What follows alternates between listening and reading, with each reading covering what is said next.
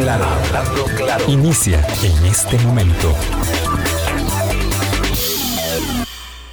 Colombia. Con un país en sintonía son en punto las 8 de la mañana. ¿Qué tal? ¿Cómo están? Muy, muy buenos días. Bienvenidos a nuestra ventana de opinión. Hoy es 18. Ya, hoy es 18. Felices Pascuas de Resurrección para todos, para todas. Gracias por hacer parte de nuestro Hablando Claro, aquí en la 98.7 de su día, la emisora que está en el corazón del pueblo. Un gran retorno de vacacionistas graneados eh, en estos días, sábado, domingo y hoy también, porque hay mucha gente que se espera hasta el lunes para tratar de evitar mm, lo inevitable que son las presas del retorno. Pero bueno, enhorabuena por la activación eh, económica y por la posibilidad de un descanso tan necesario, decíamos el martes, no, el miércoles con Milton Rosales, que lo bueno tal vez lo único, de la extensísima pausa eh, o plazo que hay entre la primera y la segunda ronda, es que después de la segunda ronda cae la Semana Santa y hay un Uf, una descompresión. Don Álvaro Murillo, ¿qué tal? Qué gusto volvernos a encontrar. ¿Cómo estás? ¿Cómo la pasaste? Muy bien, Vilma, muchas gracias. Me agrada eh, estar acá compartiendo cabina de, de nuevo con, con, usted después de larguísimas semanas. Tanto ha pasado. Con eran tres, eran tres, pero dice, dice que le, le parecieran como nueve. Exactamente. eh, igual que a muchas personas, la Semana Santa eh, fue de, de, de, unos días, pero se les, pues, se les hizo de menos de, lo, lo percibimos de menos de lo que en realidad era, porque claro, cuando se pasa bien, cuando se descansa, pero, pero bueno, llega el lunes, llega, llega, el momento, llega el momento de trabajar. No quiero dejar, antes de saludar a nuestro eh, amigo de siempre, Carlos Murillo, aquí, a mi papá. Hoy usted cumpleaños, papi. ¡Eh! ¡Wow! Estoy, no hablo mucho porque lloro. Se emociona. Eh, bueno, sí. Eh, me hace muy feliz eh, tener a mi papá, a papi, bien en en condiciones de salud que ojalá, ojalá la tuvieran todas las personas a sus 76 años. Eh, es, eh, no puedo dejar de sonreír, de verdad, me alegra mucho, papi, un abrazo. Sonríe con los ojos, sonríe, sonríe con los ojos porque además se nota y hemos logrado, hemos logrado aprender en el, en el sonido de la voz siempre, por supuesto, pero en las facciones mm, de un rostro que está oculto, semioculto, encontrar la, la alegría y la ilusión. Y a Álvaro le brilla los ojos eh, cuando habla de, de, su papá, de quien ha aprendido a ser también Uy. tan buen padre. Así que bueno, un abrazo hasta Poás, Poás. por esos eh, 76 también llevados, también cumplidos. Qué, qué alegría. Bueno, yo cuando llegue el 21 de agosto hago lo propio. Sí. Porque a mí me tocará, a mí me tocará, eh, sí, Dios sí, quiera, sí, hacer lo propio. Y, y hablando una, de Murillo. una familia longeva. Sí, Murillo. sí, lo diga, Murillo, que lo diga don Carlos, que, que también no, es de no, Esto es una argolla. Esto es una argolla. Mire, dice Daniel Calvo, pero ¿qué? ¿Les falta algún pariente más? La próxima vez hacemos el programa ahí en el Parque de San Pedro. Sí, sí. Wow, claro. Sería bonito. Carlos Murillo, gracias por hacer parte de nuestro Hablando Claro, de verdad, en estos 15 años y hoy en particular retorno de vacaciones eh, y de descomprensión necesaria.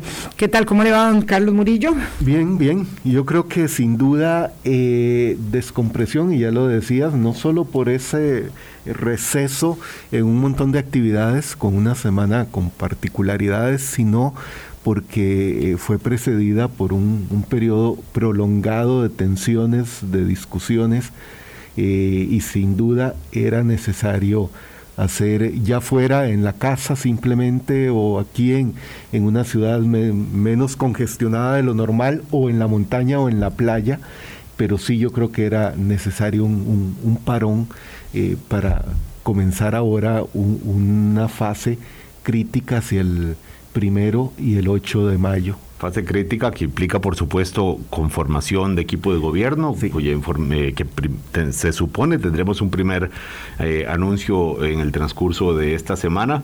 Eh, y eso es lo principal, digamos, cómo va a armar gobierno un, un, presidente electo de un partido que no tiene cuadros propios y que además había prometido eh, pues salirse del, de, los, de los funcionarios usuales, de los jerarcas que a veces van y vienen en, en cargos de gobierno y está la expectativa entonces, por supuesto, sí. de este primer anuncio. Bueno, yo creo semana. que una, una, un acercamiento a ello, eh, vamos a hablar de política internacional, pero bueno, está Carlos aquí acompañándonos como experto en relaciones internacionales, pero también como eh, eh, doctorado en políticas públicas eh, y director del observatorio, entonces conoce mucho de estos temas, del Observatorio de Desarrollo de la Universidad de Costa Rica, perdón, este, y es inevitable porque hay mucho va y viene de los nombres, algunos de ellos prácticamente ya se dan por un hecho porque se han filtrado. Pero lo cierto es que quería decir, algo de ello ya nosotros vivimos, porque la verdad eh, escuché con mucha atención la entrevista que Álvaro le hizo hoy hace ocho días a doña Pilar Cisneros. Eh, yo venía de vuelo, pero la escuché por la noche.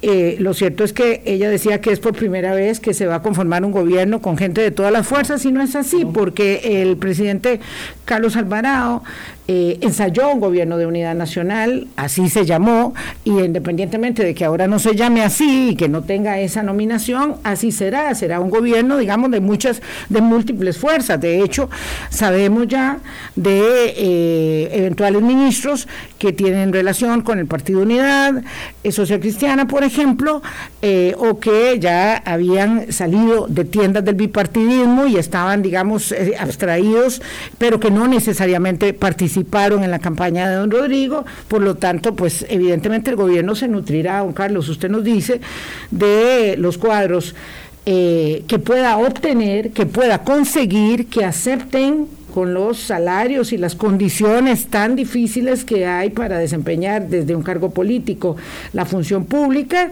eh, con las restricciones que tiene y las demandas que presenta y serán de donde los puedan encontrar. Eh, es exactamente. Pero no es cierto lo de que este es un gobierno eh, que viene de, distintos estratos eh, de la sociedad costarricense y, del, de del ámbito político, porque ya, como bien lo decís, el, el, actual gobierno de Alvarado fue así, pero es en el fondo una tendencia, eh, una tendencia mundial. Claro eh, y tal vez nos alcance ahí un minuto al final del programa para hablar de la situación en Francia, pero donde volvamos a ver está muy parecida la, situación. Ahora, a mí lo que me preocupa cuando uno oye esa construcción de realidad a través del discurso, en el que este es el gobierno que sí garantiza todo. es, es preocupante. Esta vez sí. Esta vez sí pero ahí la vez, hace cuatro años es esta vez sí, y hace ocho años fue esta vez sí, saldremos adelante. Y es que, eh, eh, escuchándote, Vilma, y, a, Álvaro, eh, recordé un artículo del fin de semana en un periódico chileno por un filósofo, filósofo político chileno, Carlos Peña, sobre mentiras, a raíz de cómo eh, el presidente chileno Boric ha ido construyendo su realidad. Entonces él decía que algunos creen que porque es mandatario, lo que dice, que contradice lo que dijo hace ocho días, no es la verdad, pero hace ocho días también era la, la verdad.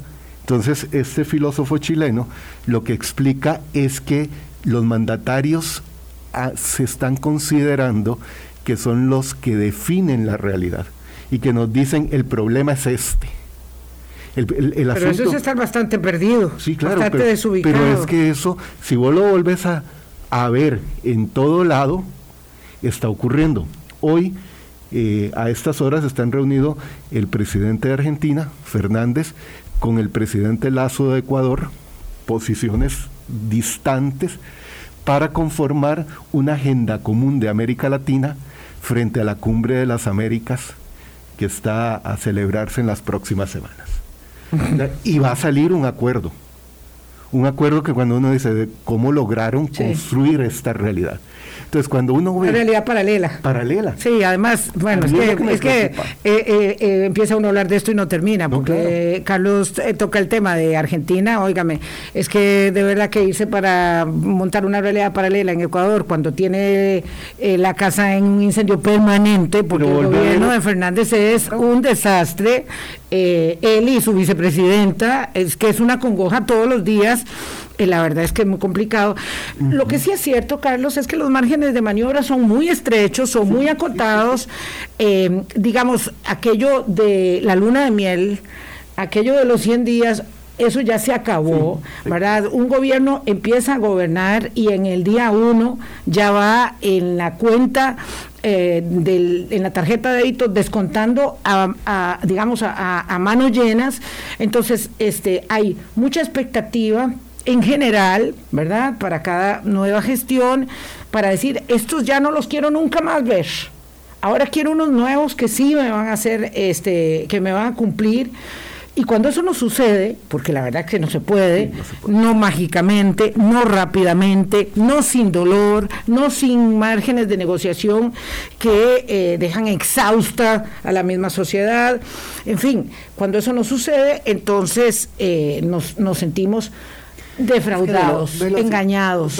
Una palabra que es la que más me preocupa a mí en este momento, expectativas.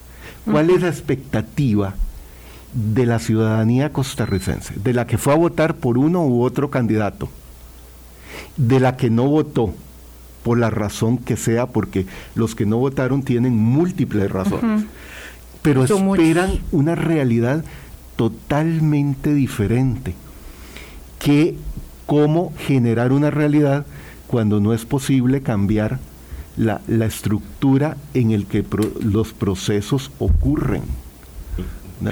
Cuando, uno, eh, cuando uno ve el, ciertos titulares, eh, hoy no sé si está en, el, de, el de la Junta Administrativa del Liceo de Costa Rica. Sí, el titular de la Nación de la primera página de el lunes eh, post Semana Santa. Semana Santa. Sí. Pero es que, mira, a veces uno dice, piensan que viví que vivimos es, lo que lo que lo que quiero referir y, me permito interpretarlo y me decís si no es que hay una construcción de una narrativa de un asunto pequeño que a ocho eh, columnas verdad con letra muy grande este destaca una cosa de la realidad que es probablemente algo eh, mm, digamos que no tiene, la trascendencia, pero que se construye mediáticamente y eso, eso nos va a, servir para lo que vamos a hablar más adelante de la guerra en ah, Ucrania. Por, supuesto. Claro. Entonces, ¿qué es lo que la gente tiene una expectativa de que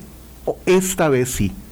Porque este es un gerente y eso todavía me preocupa más. Ah, sí. Pensar que el presidente dice que viene a gerenciar un gobernante, el presidente de la República no gerencia. No. Claro, probablemente. Porque, porque, el país, porque el país no es una empresa. no es una empresa. no, es, una corporación. No es una corporación. A pesar de que el, reclutamiento de ministros se, se quiera parecer a, una, contratación. Y, ahí es cuando uno dice, si es cierto la versión que hay de que un actual eh, diputado del PUSC va a ser eh, ministro, eh, de, de, una de las eh, va a tomar uno Pablo Heriberto Abarca, ministro de Turismo, como se este ha, mm, trascendido en estas últimas horas. Si es cierto esa información, de verdad no tengo base para afirmar que lo sea, pero si fuera a ser cierto, esto no habrá quien que votó por don Rodrigo va a decir, pero ¿cómo? Por pero, supuesto. Pero, ¿cómo? Eh, este señor, o sea, habrá quien se desilusione claro. con un nombramiento como, como ese, creo yo, o con otros que pueda haber. Porque habrá otros también que me decía una persona, no, a mí ya él me cumplió. Y yo, ¿cómo? ¿Le cumplió? Y me dice, sí, mi objetivo era que no quedara Figueres. Ya me cumplió. Ya después lo que pase, ya será bueno. Bueno, y es válido también dentro de, la toma de decisión que, hace una, una, persona al momento de, votar. Eh, pero esto de la expectativa, porque decía Vilma que desde el 8 de mayo puede que haya, ya empiece a pagar factura el capital político que pueda tener. Yo, Vilma, me, adelanto a decir que probablemente de esta semana, ¿verdad? Cuando conozcamos los nombres. el gabinete y uno diga, bueno, entonces... Claro, porque, porque viene una elaboración como la que está haciendo justamente Álvaro, que evidentemente recoge un sentir. Es, eh, digo, no es la, supongo que no es la, la, la, la suya, es el hecho de que a mí no me parece que nombren a uno o nombren a otro independientemente de quién sea, porque bueno, eh, porque pero pero el gobierno se va a nutrir de las fuerzas políticas que hay, tendrá que formar, de las que hay. Entonces, claro. puede ser que a alguien le moleste que nombren a alguien del PUS, del PAC o del PLN, pero pero eh, claro, el tema es de las expectativas. Cuando yo dije que yo no iba a tener a nadie de los que en 40 años no supieron hacer nada, pero ahora tengo que tenerlas. Porque una cosa es que también tenemos que saber eh, que esa construcción narrativa va mm, dependiendo del momentum que va eh, generando una campaña política y ahora ya estamos en el momento de la realidad, ya se acabó la campaña, ya no, puedo estar elaborando, como decía usted sobre el tema de Boric, una semana una cosa y otra semana otra. Eh, el presidente Boric tiene una semana de haber entrado al ejercicio del poder, perdón, un mes y pico de haber entrado al ejercicio del poder y ya tiene protestas todas las semanas, ¿verdad? Este, y eso nos va a ayudar a dimensionar un poco el, el panorama, digamos, la efervescencia social en la que las democracias se están eh, viviendo hoy, y no importa si es Chile, eh, si es eh, eh, España, si es, si es Costa Rica o si es Francia, que ah. va a elecciones el próximo domingo. Eh, por cierto, de Francia vamos a hablar mañana, porque como, hoy no nos va a dar tiempo, entonces aprovecharemos con don Eduardo Ulibarri. Pero voy a hacer la pausa 8.15 para hablar de China y de la pandemia, porque no nos olvidemos que cualquier momento político que coyunturalmente estemos viviendo nosotros está corriendo en paralelo con una pandemia que no se ha terminado y con una guerra que está lejos también, al parecer, de terminar. Pausa y regresamos. Colombia con un país en sintonía, 8.19 minutos de la mañana. Gracias a nuestros auspiciadores de siempre por su respaldo, porque gracias a ellos estamos con ustedes cada día aquí en Hablando Claro en Colombia. Don Carlos Murillo, las circunstancias eh, en la pandemia son como claroscuros en diferentes partes eh, del mundo. Hoy me sorprendía mucho ver que iban a imponer nuevamente uso de mascarilla en Filadelfia. Este, y nosotros estamos esperando que nos quiten la mascarilla. Eh, en España la iban a quitar antes de Semana Santa y decidió el gobierno esperarse a los, a los molotes de las fiestas de Semana Santa, bueno, de, de las vacaciones de Semana Santa, quiero decir.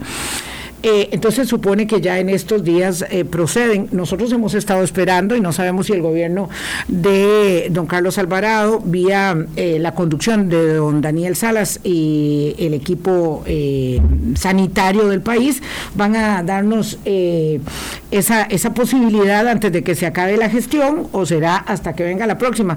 Lo cierto es que el mundo es un lugar pequeño y se observa lo que pasa en tiempo real en todas partes. Y lo de China nos sorprende mucho porque no solo en Shanghái, sino en otras ciudades donde ya se han establecido confinamientos y desalojos forzosos, ha habido una gran resistencia de la gente. ¿Qué pasa en China? Además del hecho, digamos, incontestable de que ahí eh, pues se toman medidas y se cumplen o se cumplen, eh, ¿qué pasa en China con el manejo de la pandemia y cuánto eso nos puede servir de espejo? Para, eh, digamos, un futuro no tan lejano respecto del final que esperamos de este tema. Claro. Mira, eh, lo primero que hay que tener en cuenta en el caso de China es lo que hablábamos hace unos minutos, es cómo se construye la realidad. O sea, el gobierno de Xi Jinping eh, había manejado una política de cero contagio con las supervacunas chinas. Pero, eh, y estaba funcionando. El asunto es que, a diferencia del resto del mundo, no estaba, no estaba viendo ese contacto con el resto de, eh, de la población mundial. No había llegado la variante Omicron a China.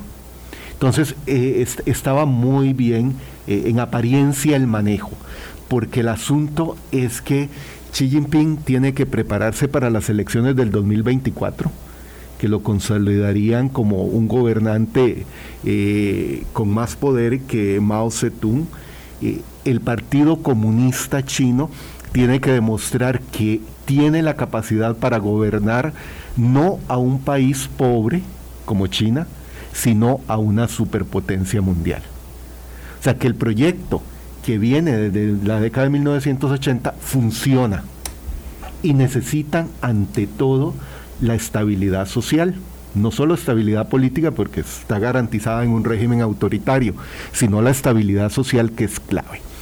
Cuando ingresa la variante de, Omicron, se suponía que no iba a tener mayores repercusiones porque las vacunas sí estaban funcionando, en teoría, y que la población mantenía ciertas prácticas eh, sanitarias que no tenía mayor problema. Esa no fue la realidad. En Shanghái llegó el momento de, eh, de 24 mil eh, contagios diarios en una ciudad de 25 millones de habitantes. eso, eso fue un caos. Un caos porque demostraron que aunque la población estaba vacunada, no estaba protegida, porque solo usaron las vacunas chinas que no habían sido probadas de forma intensa como las de las otras farmacéuticas. Sí, no tenían los estudios clínicos, no tenían los avales, digamos, de las agencias que eh, normalmente avalan la utilización de las vacunas mundialmente, porque tienen sus propios estándares. Ahora, Mauricio Mayorga, que nos saluda aquí, dice que las vacunas chinas en todo caso no son tan efectivas y ellos no querían aceptar, eh, obviamente, otras vacunas, porque claro, es que eso era, es, un asunto geopolítico. Pero también. Terrible aceptar que eran necesarias las vacunas gringas o las vacunas europeas. Y además tenían que aceptar que habían fracasado sus proyectos farmacéuticos con las vacunas. O sea, no era solo aceptarlas de otros lados, sino que las propias no funcionaban. Entonces, hacen un anuncio de cierre total de Shanghái. 25 millones, pero además de eso, el principal centro financiero de China. Segunda ciudad de importancia de toda China. Exactamente, entonces ya comienza a no ser un asunto. Sí, sí, porque cuando estamos hablando de los 25 millones, estamos hablando del centro, digamos, de, del, del, del, núcleo eh, de, de esa ciudad. Anuncian dos semanas de cierre total. Tal vez aquí uno... Luego hubo cierres en otras ciudades. En otras ciudades. En otros extremos. Y en el caso de Shanghái, eh, se suponía que después de ese primer cierre, que lo extienden un poco, el 5 de abril iban a volver a abrir y mantienen el cierre, pero el cierre completo. Y es que tal vez uno aquí dice, no, si yo me preparo, voy al supermercado, compro un montón de comida, la mantengo congelada. En la cultura china, en la cocina china, la, la comida no está congelada, se compra casi que a diario para que sea todos los productos frescos. Entonces, eso generó un problema. Claro, porque además cuando se dice eh, prohibición es a rajatabla. Usted no puede salir a comprar absolutamente nada y claro, viene eh, la circunstancia de que se acaba la comida, de que se acaba el agua o lo que sea necesario eh, de ingesta y entonces no hay permiso para salir. sí, pero claro, y esto genera una reacción que, digamos, pocas veces vista, pero el hambre no cede, nunca da tiempo. Uno no puede decir que, bueno, la otra semana voy al supermercado si no tengo nada en la despensa. No, es la reacción, la rebelión frente a la necesidad de obtener insumos de primera necesidad que, valga la redundancia, que no puede abastecer, eh, digamos, los equipos que están suministrando alimentos. Claro, pero ahí está, usaste una palabra clave, la rebelión. Entonces, ya no era un asunto solo de alimentación, sino que comienzan a separar a los hijos e hijas de sus padres, sobre todo a los, a los infantes porque o, habían, o se habían contagiado los menores o los padres se habían contagiado. Sí, para tratar de detener el contagio tienen estas eh, de, este, tácticas de una estrategia de control epidemiológico terrible, ¿verdad? Que es la separación eh, forzada de las familias. Y como el, la cantidad de contagios es tan alto, los centros hospitalarios y sanitarios no dan abasto. Entonces deciden convertir edificios de apartamentos en centros de salud. Por tanto, gente que está absolutamente sana también está obligada a dejar su propia casa con sus pertenencias, porque ahí, ¿verdad? Como decir, en el condominio donde usted vive, ahí ahora van a ser un centro de reclusión de gente que tiene COVID. ¿Qué ha, generado? Cosa que es muy difícil ver en China. los enfrentamientos entre la población y la policía eso, no, genera inestabilidad social. Y para el presidente Xi Jinping eso es caótico porque pone en riesgo no el régimen del Partido Comunista Chino, sino su elección en el 2024. Entonces, genera un efecto dominó de que muchas ciudades en China comienzan a preocuparse de que les pueda pasar lo mismo.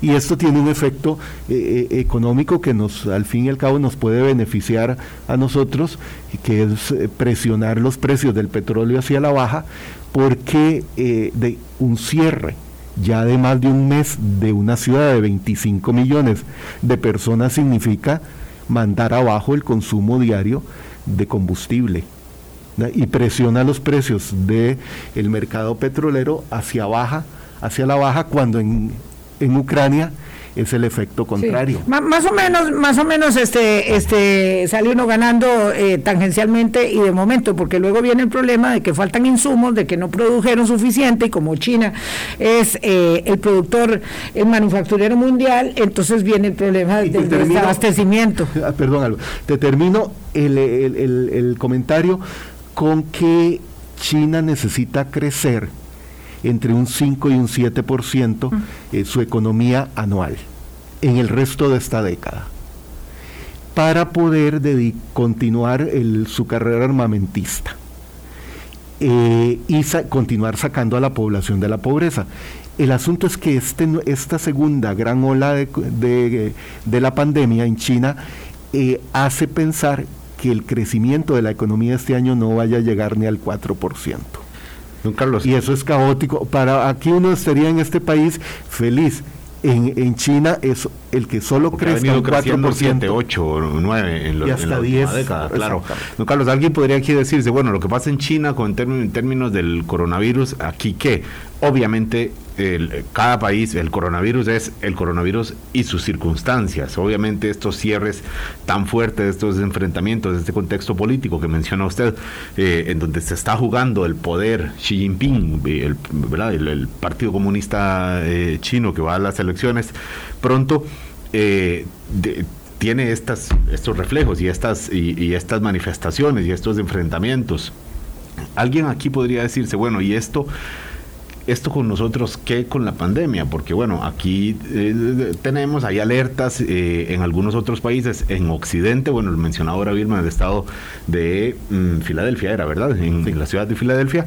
Eh, y, y, aquí nosotros, ya usted mencionó los efectos que puede tener sobre el precio internacional del petróleo, también, como apuntaba Vilma, la, el impacto que puede tener en los suministros y verdad el abastecimiento de numerosos productos que se producen en China y consumimos aquí y que quizás dentro de un mes, dentro de dos meses vamos a decir que raro que en el supermercado o en la tienda. De, Cosa que ya se nota desde hace mucho tiempo y ahora más, claro. contenedores. Sí. Pero ahora aquí, ¿qué podemos, cómo podemos ver esta situación de la pandemia, sabiendo que hay alertas incipientes y, cuidados en algunos países de Occidente eh, eh, que dicen, bueno, cuidado que hay nuevas variantes, pero que tenemos, eso sí, un nivel de vacunación muy superior.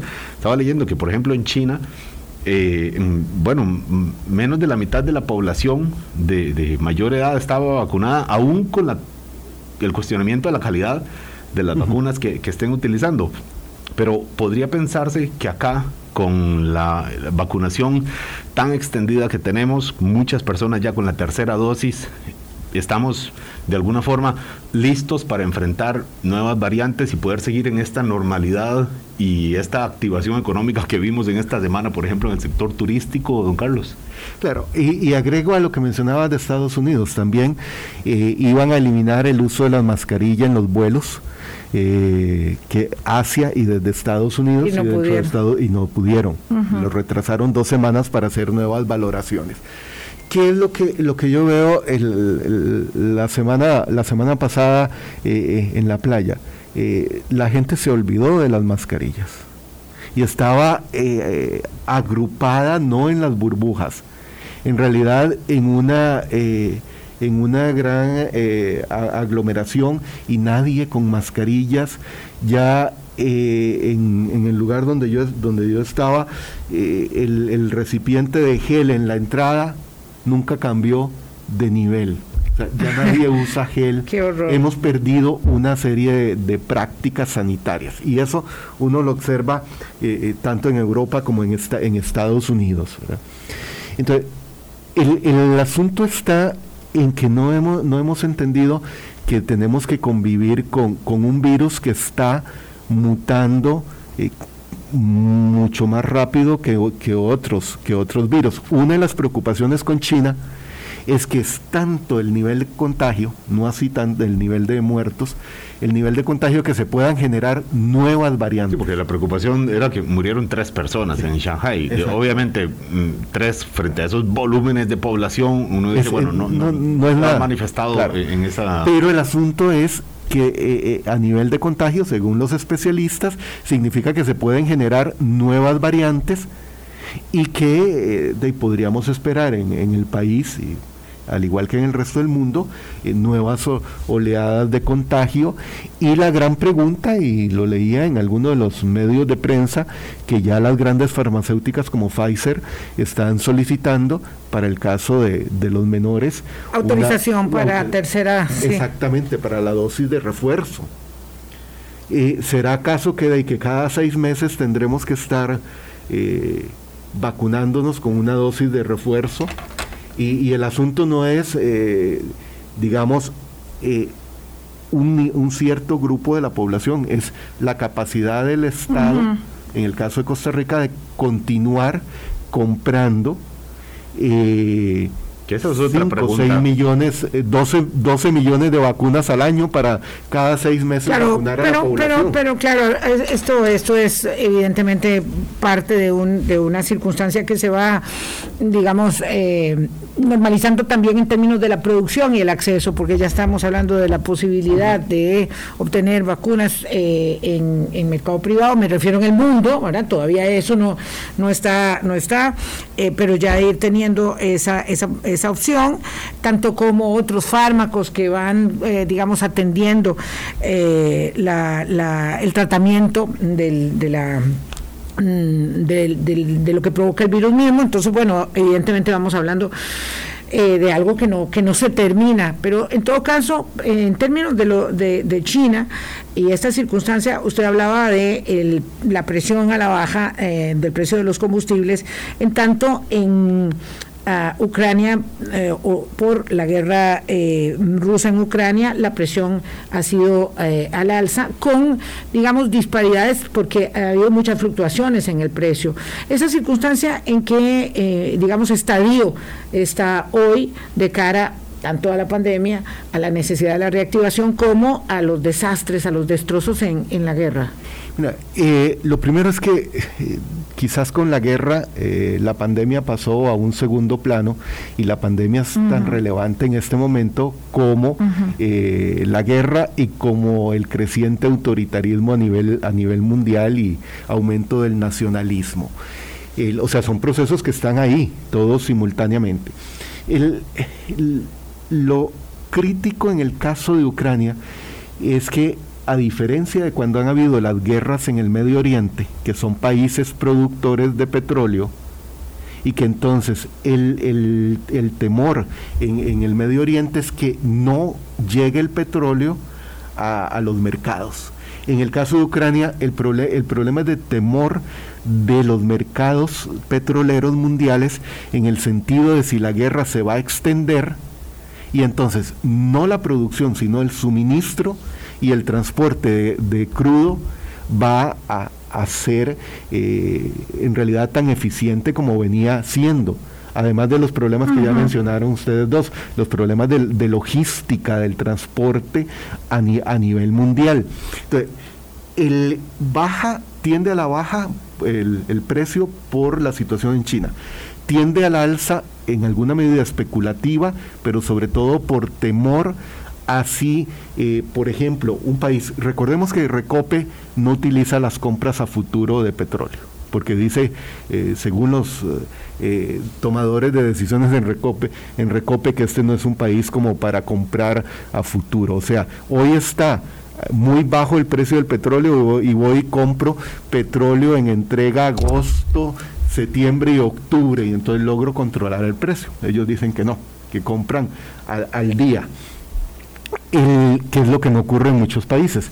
Entonces, puede, el problema está en que puede ser que un país haya comprado petróleo hace unos meses para entrega en septiembre, octubre, pero el temor es que no pueda acceder al petróleo que se lo van a entregar en septiembre, octubre. Entonces, eso es lo que hace que el precio también tienda hacia el alza. Y como la guerra parece prolongarse, no hay posibilidad de, que esto se termine este mes. Claro, son tantas preguntas ahí, Carlos, porque en el mensaje que daba el Papa Francisco, eh, el, habitual en la Plaza San Pedro, obviamente en el cierre de la Semana Santa, decía del riesgo de la normalización de esta guerra. Llevamos ya casi dos meses y no solo por los efectos económicos, sino por, por el, drama humano, mm, por supuesto, que carga sobre la población ucraniana. Eh, y por los, todos los efectos del juego geopolítico, es cierto que este es un, riesgo alto que hay. La prolongación de esta guerra al punto de que ya se ha ido de alguna forma normalizando eh, dentro de todas las dinámicas eh, que, que, siguen ocurriendo en cada país con sus propios problemas. ¿Qué, ¿Cuál es el momento de esta guerra? ¿Verdad? ¿Qué, es lo que sigue? ¿En qué fase estamos? Eh, ¿Qué puede hacer Francia? ¿Qué papel tiene China? Ah, vamos a, hacer un par de preguntas más al volver de la pausa con Carlos Murillo, analista internacional, a las 8.38 de la mañana. Colombia. 8.40 de la mañana conversamos con Carlos Murillo, experto en relaciones internacionales y también en políticas públicas. Carlos, ah, los eh, especialistas en la materia eh, de análisis de la guerra señalan que la guerra no se termina, bueno, por supuesto sin un acuerdo. Y ese acuerdo se produce cuando las partes están dispuestas a ceder. Eh, Zelensky, el presidente ucraniano, dice que no va a ceder el territorio del este eh, como una concesión, digamos, y que por el contrario, si el asedio sigue sobre Mariupol, lo cierto es que él está dispuesto a eh, suspender las negociaciones, sobre todo porque había ahí un grupo de militares en una central metalúrgica eh, que podrían ser, mm, entiendo yo, tomados. y dijo, sí, y si ellos caen, yo puedo terminar las negociaciones de paz. Por otro lado, Putin dice el canciller de Austria, eh, cree que está ganando la guerra y por lo tanto no está dispuesto a retirarse sin absolutamente nada, porque no se puede dar eh, retirar sin, sin, sin levantar eh, algo como una victoria, alguna, alguna obtención significativa. Entonces, esto esto habla de una circunstancia que se va prolongando, prolongando en el tiempo. Sí, y, y en el escenario menos optimista, no es el más pesimista, en el escenario menos optimista, a, final de año estaremos viendo la guerra en Ucrania. Menos optimista. Menos optimista. El, pesimista es que se genere una guerra mundial. Claro. Ese es el, pesimista y que, y que es una guerra, incluso creo que cada vez más, no solo el canciller austriaco, sino otros líderes políticos han comenzado a mencionar eh, que perciben la disposición de Putin de usar armamento nuclear táctico. O sea, de que no es eh, una simple amenaza, de que está eh, el plan para usarlo. Okay, lo que, con lo que mencionabas de Zelensky, el, el problema está en que si Zelensky, a cambio del finalizar la guerra, cede Crimea y cede la zona del Donbass, el este de Ucrania, eh, acaba con una norma fundamental del el fin de la Segunda Guerra Mundial, que es el respeto a las fronteras estatales. Era el principio básico. O sea, antes de 1945, prácticamente eh, cualquier estado decía, el este territorio es mío y no respetaba. El orden internacional establecido en 1945 tiene como principio básico el respeto a las fronteras estatales. El último intento de anexión de un Estado por otro fue el de Irak, en anexión de Kuwait en 1990. Ese fue el último intento, no era una, una, guerra o una invasión, simplemente era una declaratoria de anexión de un territorio. En la historia de Rusia, esto no es extraño. El, último intento grande fue en 1939, donde le, le quitó una buena parte de territorio a Finlandia, eh, en la zona de Karelia, eh, que hoy es territorio ruso y en 1939 era territorio de Finlandia. por eso es que Finlandia está acelerando su plan para unirse a la OTAN ante el temor de que le quite otra parte del territorio de Finlandia por parte de Rusia. Entonces, el hecho de, que Zelensky diga, está bien, firmo la paz y usted déjese esa parte, significa abrir la puerta a un montón de eh, conflictos territoriales que hemos olvidado, tal vez el de Nagorno, el de otros en el área de los Balcanes, que podría abrir la puerta a estos reclamos territoriales en todo el mundo. Sería una especie de, rendición, de reconocimiento de derrota de parte de Zelensky y decirle, bueno, tome, señor Putin, tome esta parte de Ucrania. Claro. Eh, digo, eh, esto con el fin de resguardar eh, el, resto, ¿verdad?, de, este, de este gran país. claro, pero es lo que dice que no está de acuerdo, eh, que no está dispuesto a hacer. No está dispuesto a hacer eso, pero además debe tener una presión de Europa. De que no lo haga. No lo haga porque usted abre esa puerta y Rusia después irá eh, en, contra un montón de territorios alrededor y China hará lo mismo con Taiwán y hará lo mismo con una zona fronteriza con la India que ya ha provocado el año pasado algunos muertos.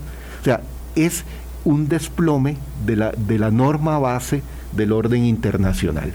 Es muy, es muy, muy eh, dramático, mm, ¿verdad? Y muy frío señalar que eh, la circunstancia ahora determinante es mantener el escenario de la guerra en las fronteras de Ucrania, dentro de, Ucrania y no más allá, eh, y no, digamos, como algunos expertos señalan, también no jugar la carta ah, de una mm, intervención un poco más allá, por ejemplo en Polonia, que es tan sensible porque es la que por donde pasan los suministros, ¿verdad? Eh, bélicos eh, y que activaría el famoso artículo quinto eh, de, la carta.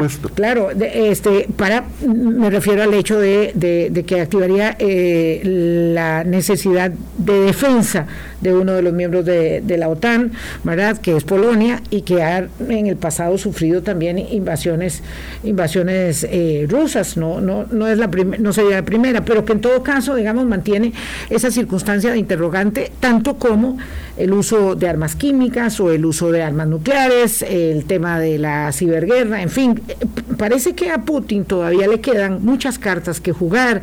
En tanto, eh, para los aliados eh, de Ucrania, las posibilidades son eh, menores porque las sanciones se van agotando y ya vimos que no se puede renunciar por parte de Alemania y otros europeos a los abastecimientos del combustible, eh, porque esos son, digamos, irrenunciables para sus necesidades. Los países bálticos, por ejemplo, dicen que de aquí a fin de año van a tener un plan para no depender de, de, los, de los hidrocarburos rusos, pero Europa no lo puede hacer. Entonces, eh, eh, ¿qué hacemos con Putin? Con más, con más cartas de juego y con eh, los aliados de Ucrania, que él ya se muestra Zelensky un poco frustrado porque los aliados no le están dando lo que quiere.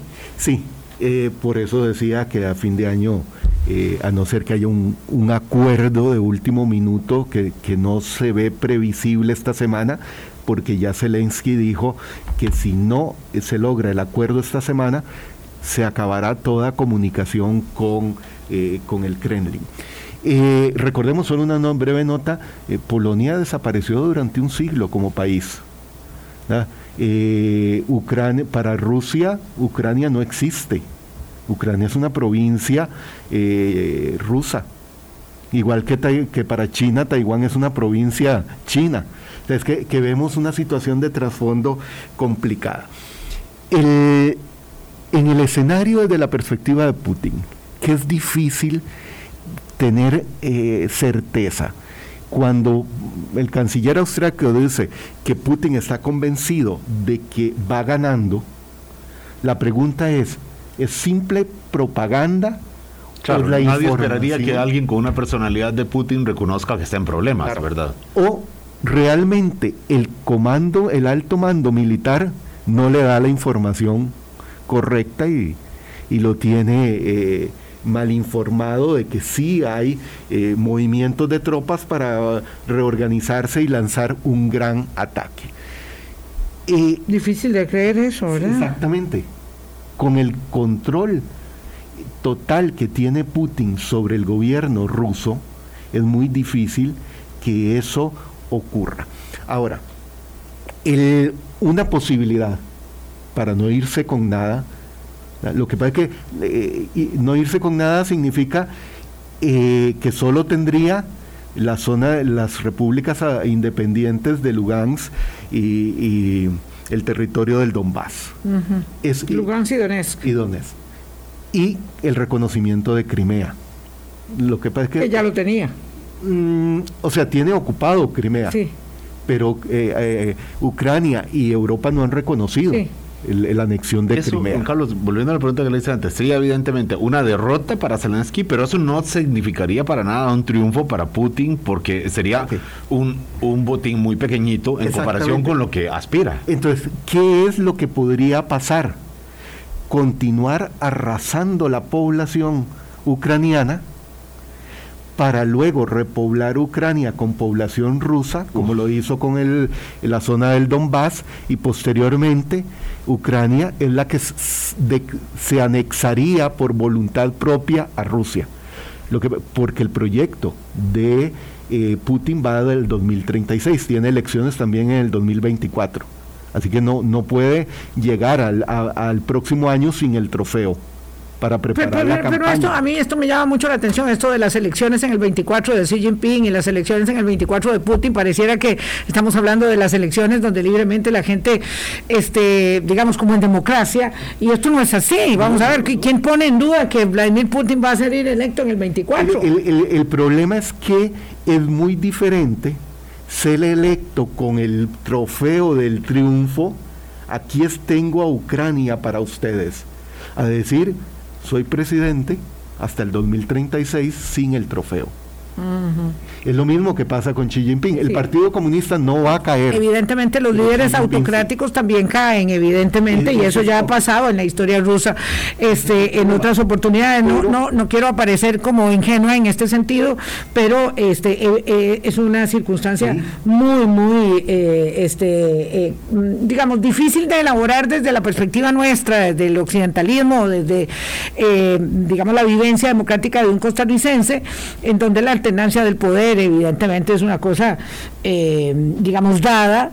Eh, y hay que decirlo así, Dada con, no, no, no nos da tiempo, pero dada con cierto lo eh, tenemos como norma, como norma básica. No, no, vamos a ver, yo, yo, yo, yo a eso no le pondría, no le pondría, no sé, Carlos, evidentemente estás diciendo algo muy, muy fuerte, pero yo es que yo no le pondría, digamos, este asteriscos de ninguna manera ni comillas. La alternancia en el poder en Costa Rica está, ah, digamos, clarísimamente garantizada eh, y pasamos de un partido a otro o dentro del mismo partido a un ejercicio de liderazgo totalmente diferente mediante elecciones libres, limpias y transparentes donde nadie pone en duda y el que lo hace luego se tiene que decir este que hay pureza eh, eh, en, el sufragio y lo que nos ocupa y nos preocupa mucho es justamente que haya tanta gente que no sea que no quiera participar y que no tenga estímulos de participación eh, política. Pero bueno, ese es otro, ese es otro, tema, esa es harina de otro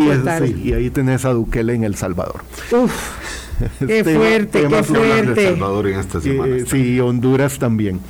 entonces, ¿qué es la, la, situación? Sí, ¿qué es la situación para ir resumiendo en, eh, con los temas que hemos abordado? Ok, eh, lo mencionabas con el caso de la energía. Europa necesita que llegue el verano cuando el consumo de gas eh, y de petróleo reduce significativamente por el consumo de, la temporada de invierno y como ya se está preparando los estados bálticos para tener un sustituto al gas ruso. Por eso es que no lo pueden cortar de, la noche a la mañana, sobre todo en el caso de Alemania. Tienen que ir buscando cómo sustituir el, gas y el petróleo ruso. Entonces, eso, eso es un factor que también contribuye a prolongar la guerra.